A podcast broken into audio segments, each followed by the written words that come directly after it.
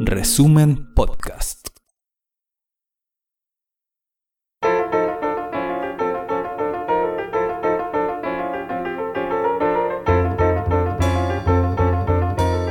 Resumen.cl presenta La crónica de Ruperto Concha.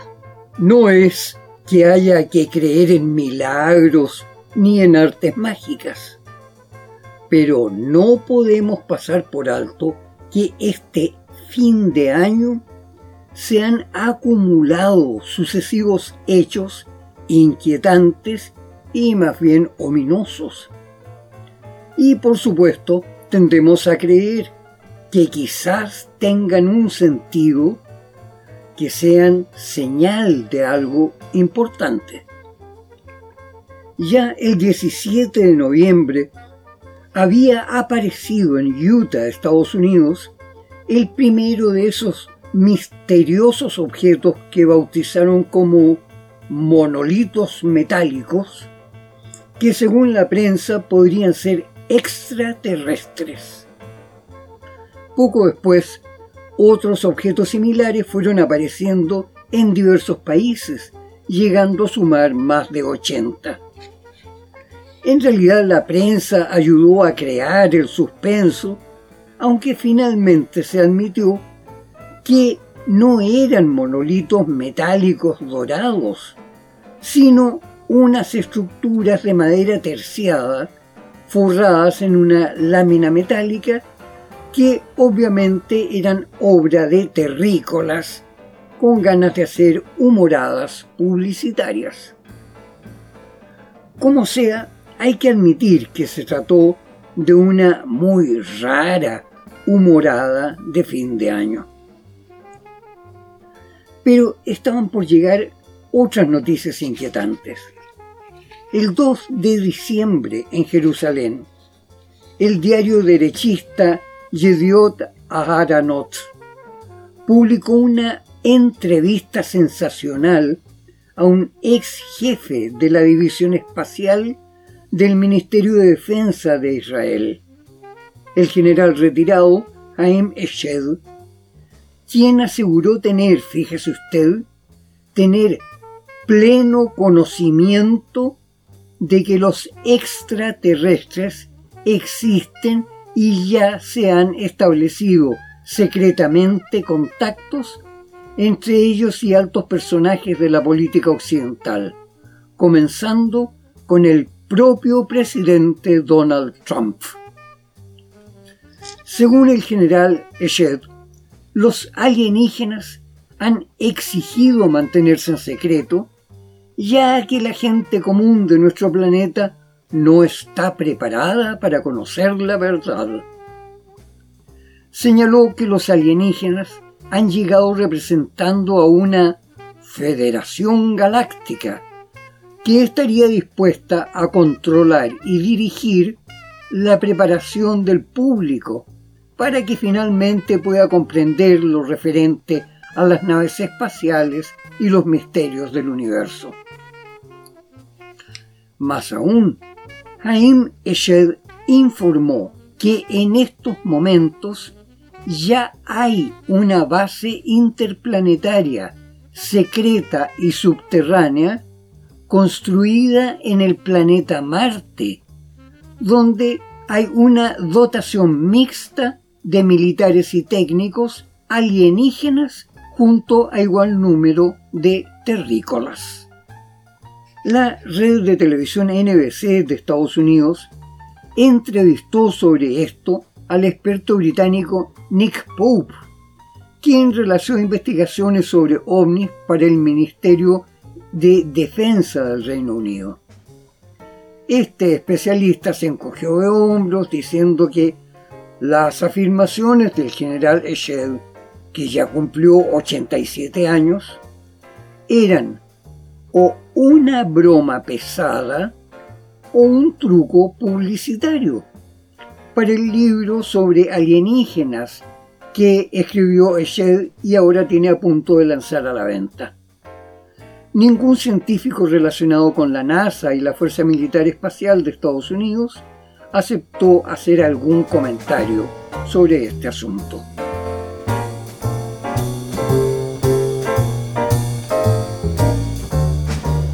En tanto, el mes de diciembre seguía avanzando rumbo a la fascinante fiesta religiosa y social que es la Navidad que está haciendo caso omiso de los dementidos históricos y sigue conmoviendo nuestros corazones como lo hacía desde que éramos niñitos chicos, y no solo por los regalos.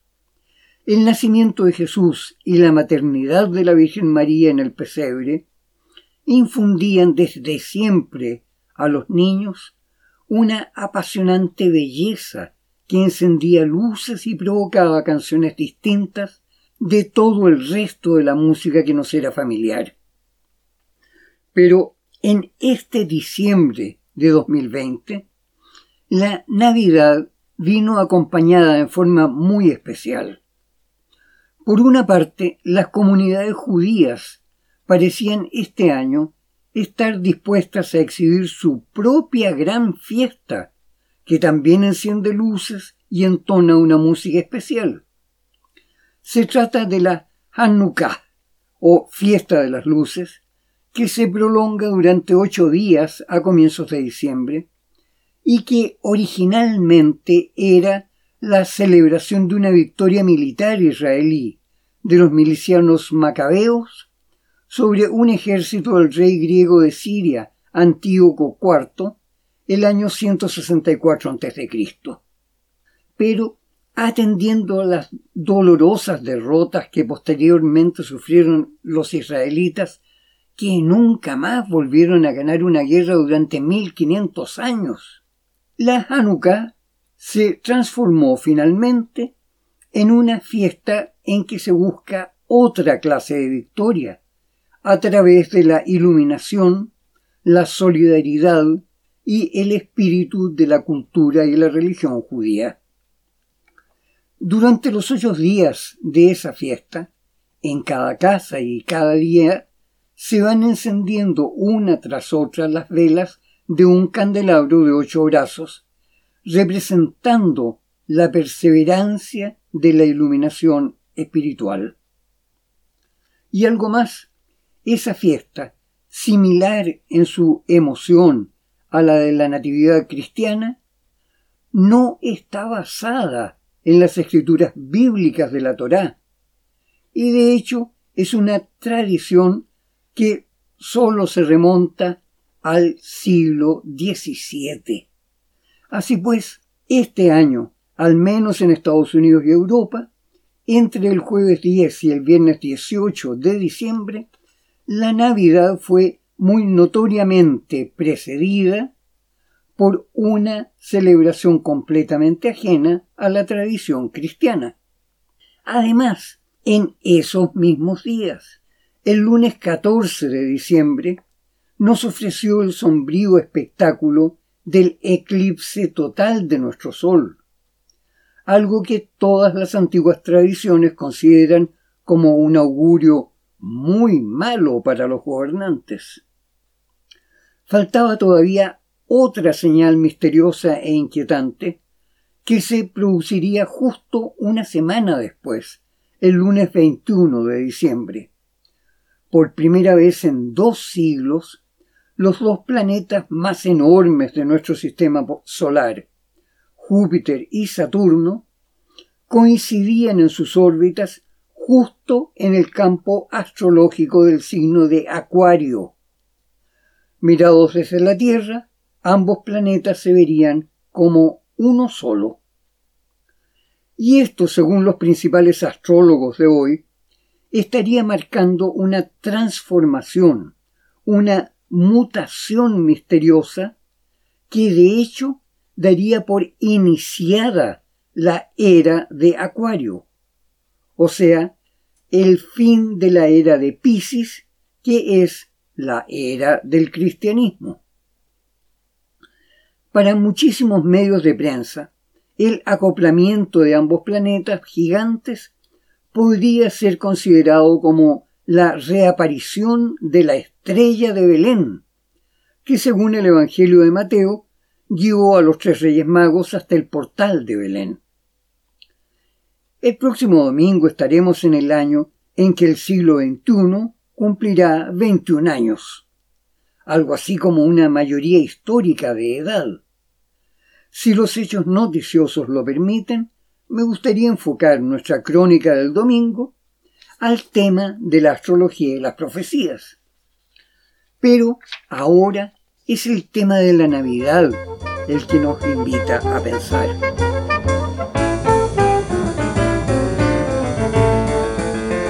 La opinión generalizada de sacerdotes, pastores y sociólogos es que la Navidad se ha desnaturalizado, se ha desfigurado por el impacto feroz de la sociedad de consumo, que ya queda muy poco de su contenido religioso y tradicional, y que lo poco que queda está sumergido bajo un aluvión de estridencias mercantiles, chillonas y acompañadas de musiquitas sensibleras, que de cristiano tienen muy poco, pero de pagano tienen demasiado. Eso ha provocado varias reacciones exasperadas. Por ejemplo, el obispo pentecostal Keith Sutton de Lichfield, Inglaterra, quien emitió un llamamiento en su templo y también lo subió a Internet, recordándole a los cristianos que la Navidad, si bien es una fiesta de alegría por el nacimiento del Redentor, es también una fiesta de respetuoso recogimiento por el sufrimiento y la adversidad en que Jesús llegó al mundo. El obispo Sutton se explayó en la visión de la Sagrada Familia como personas dramáticamente marginales en una sociedad judía intensamente conservadora que rechazaba con dureza a María, la Madre de Jesús, a la que consideraban como una madre soltera. José había amparado a María y para salvarla de la condena buscó asilarse con ella en Egipto, para lo cual María tuvo que resignarse a iniciar un largo viaje en muy malas condiciones, prácticamente en la clandestinidad. Peor aún, María tuvo que partir a lomo de burro, estando embarazada ya de ocho meses. También el obispo Sutton menciona la matanza de los inocentes, cuando el rey Herodes mandó asesinar a todos los niñitos descendientes de la casa de David a fin de destruir la leyenda que señalaba que el Mesías sería un príncipe descendiente de David que reinaría sobre Israel y sobre el mundo.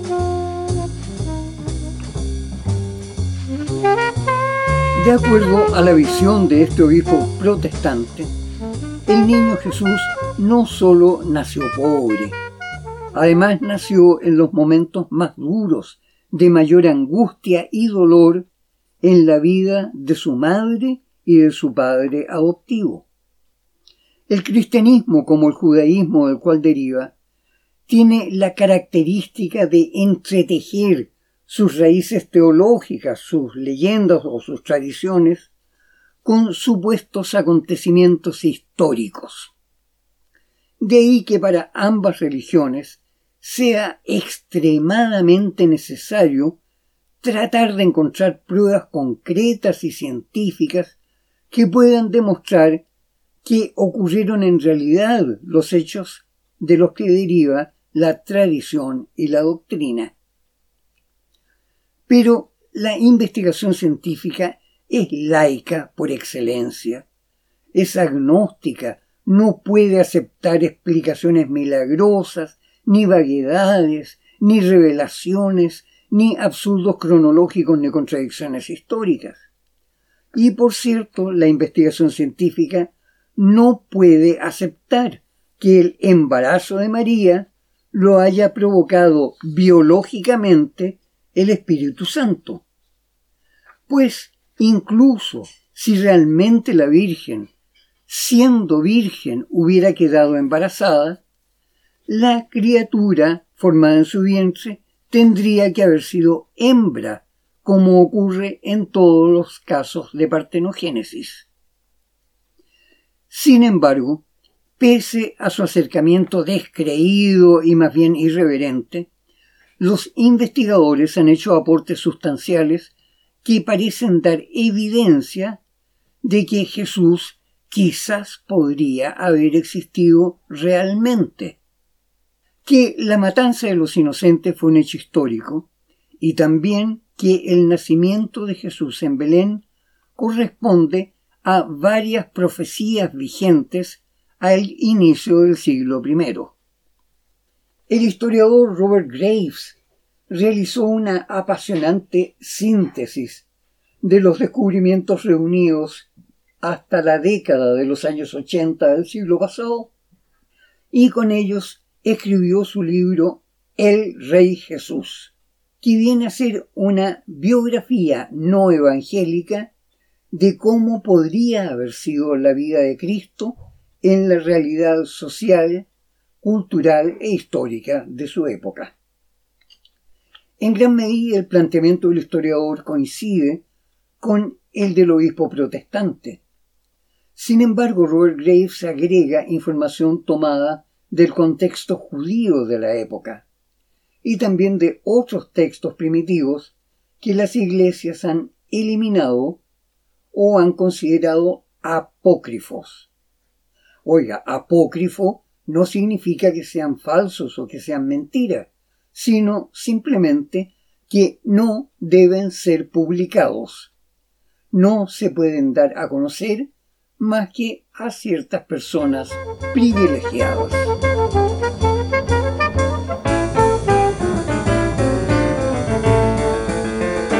De acuerdo a esas fuentes, Jesús fue posiblemente engendrado en forma oculta nada menos que por el príncipe Aristóbulo, heredero del rey Herodes, quien se habría casado secretamente con la joven María. Y eso porque la estirpe de María la relacionaba directamente con el rey David. Entonces un hijo de Aristóbulo y María tendría toda la legitimidad para ser el futuro rey de los judíos.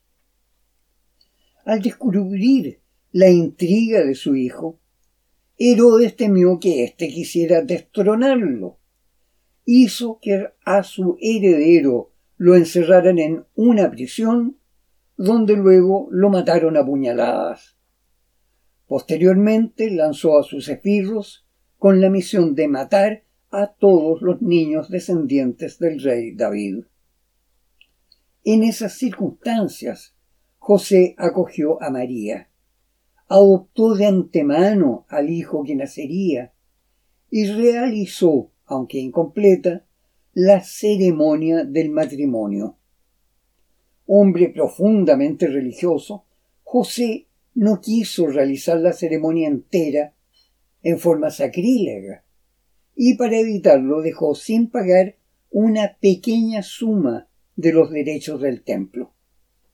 Es decir, María quedó amparada precariamente de la acusación de haber sido madre soltera. Pero esa misma situación hizo que a Jesús se le considerase como hijo de dudosa legitimidad y le negaron el acceso a los sectores del templo reservados para los jóvenes judíos de estirpe sin tacha. Robert Graves concuerda con el obispo Sutton en que la partida de José y María desde Nazaret hacia el sur en la práctica fue una fuga y que José, María y el niño recibieron amparo en Egipto. Se radicaron en la ciudad de Leontópolis junto al Nilo, donde existía una próspera y culta colonia judía. Allí Jesús pasó toda su niñez, recibiendo la educación propia de un joven judío de buena familia, hasta el regreso a Israel a la edad en que los niños judíos cumplen la ceremonia del bar mitzvah, hacia los doce años o cuando ya le han salido sus primeros cinco pelitos en el pubis.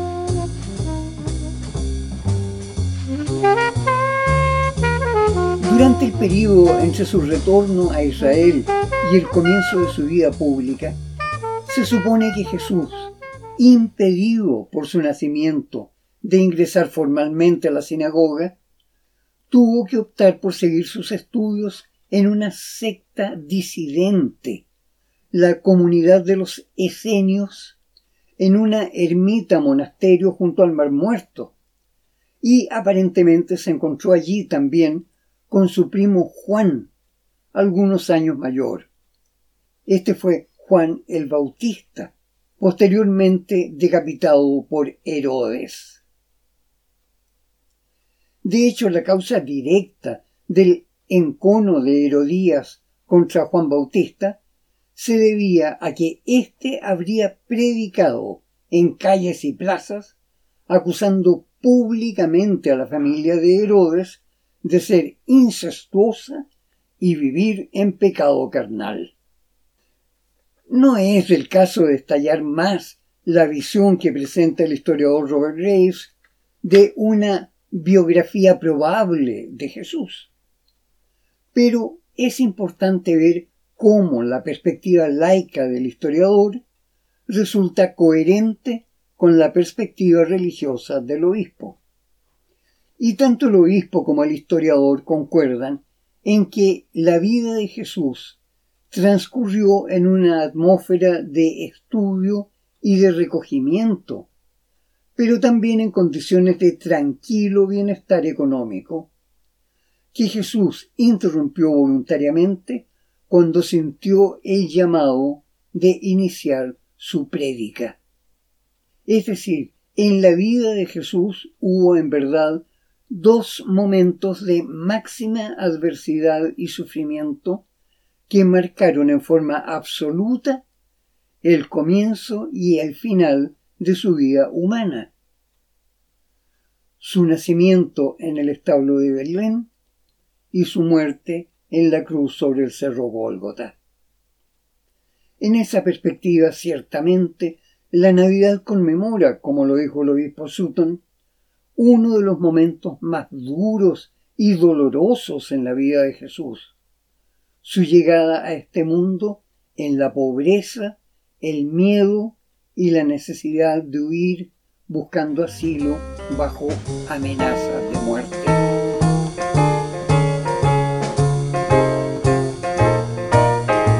Pero no resulta del todo justo hablar de una paganización de la Navidad.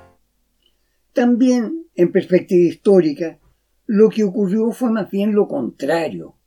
El cristianismo fue el que cristianizó las fiestas paganas del 25 de diciembre y el solsticio de invierno.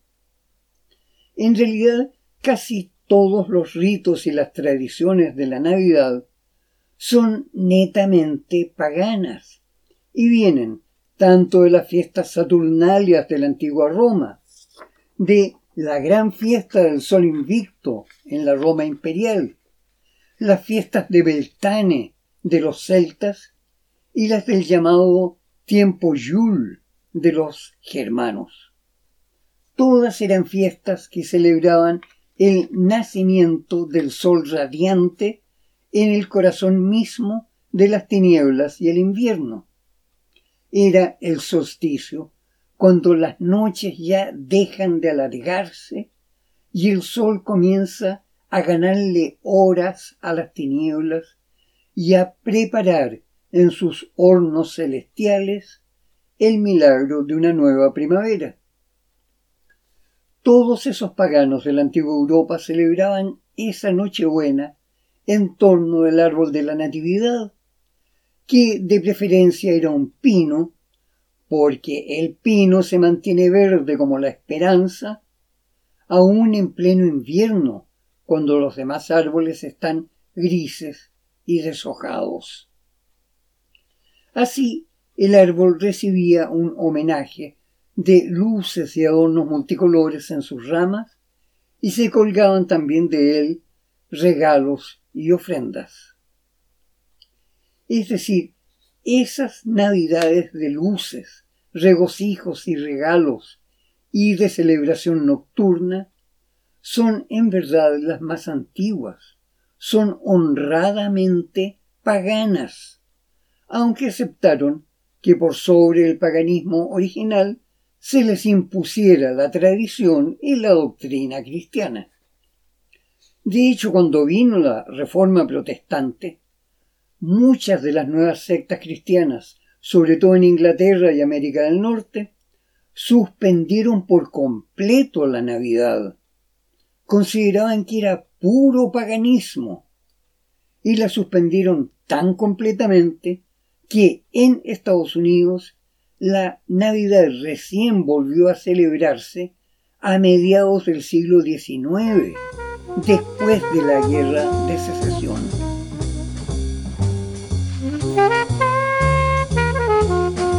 Sin embargo, fuese cristiana o pagana, la Navidad desde tiempos inmemoriales fue una festividad profundamente religiosa, una festividad de regocijo y alegría, pero un regocijo y una alegría cargada de piedad y sentimiento de lo que es sagrado.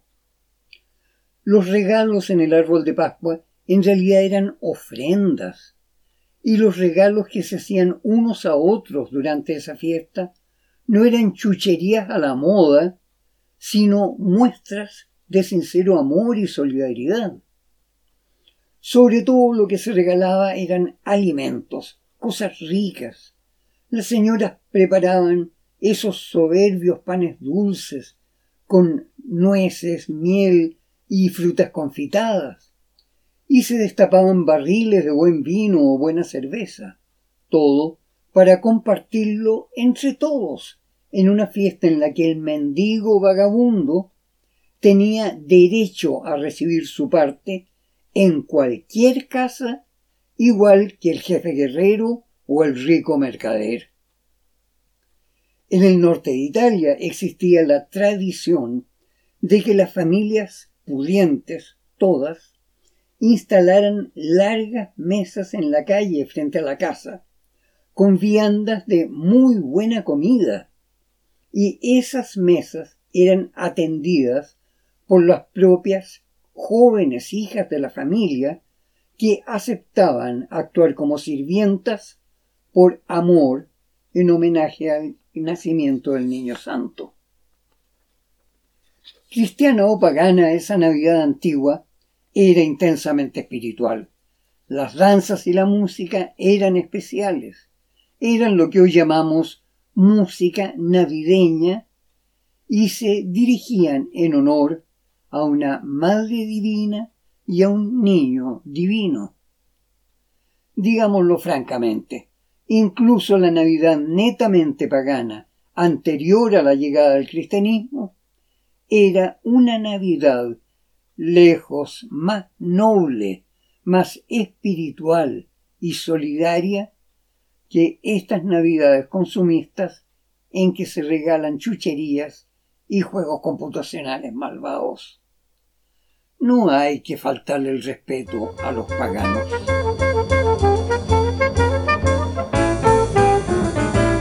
Si hubiera una máquina del tiempo y pudiéramos viajar hasta Belén en la fecha en que supuestamente habría nacido Jesús, lo más probable es que no encontraríamos nada. No se sabe a ciencia cierta cuándo nació Jesucristo. Las fechas pueden tener muchísimos días, semanas y años enteros de error. Hay una mayoría de historiadores que piensan que Jesús nació el año 4 antes de la fecha oficial establecida en el Evangelio. Históricamente ni siquiera se tiene claro si la vida pública de Jesús de Nazaret se prolongó por tres años o si todo ocurrió en un solo año.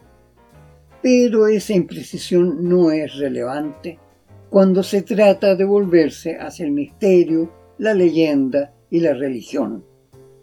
Ante esos grandes temas, hacen falta alas distintas que las que usa nuestra razón, Por eso es que siempre las tradiciones de todas las culturas se refieren a un tiempo muy antiguo pero indeterminado. Cosas que ocurrieron en illo tempore, hace mucho, mucho tiempo, en los años de habíase una vez. Por eso mismo es que la Navidad es mucho más que un viejo monumento religioso que sobrevive al paso de los siglos.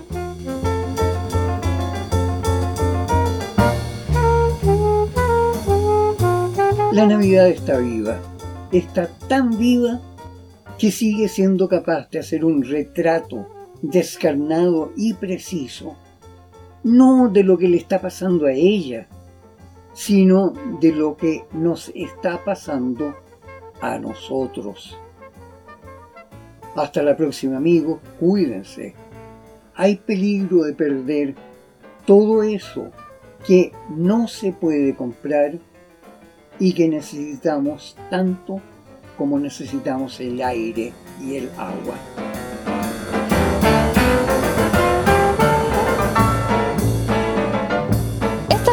La crónica de Ruperto Concha de esta semana. Revisa más contenido en nuestro sitio resumen.cl y síguenos en redes sociales.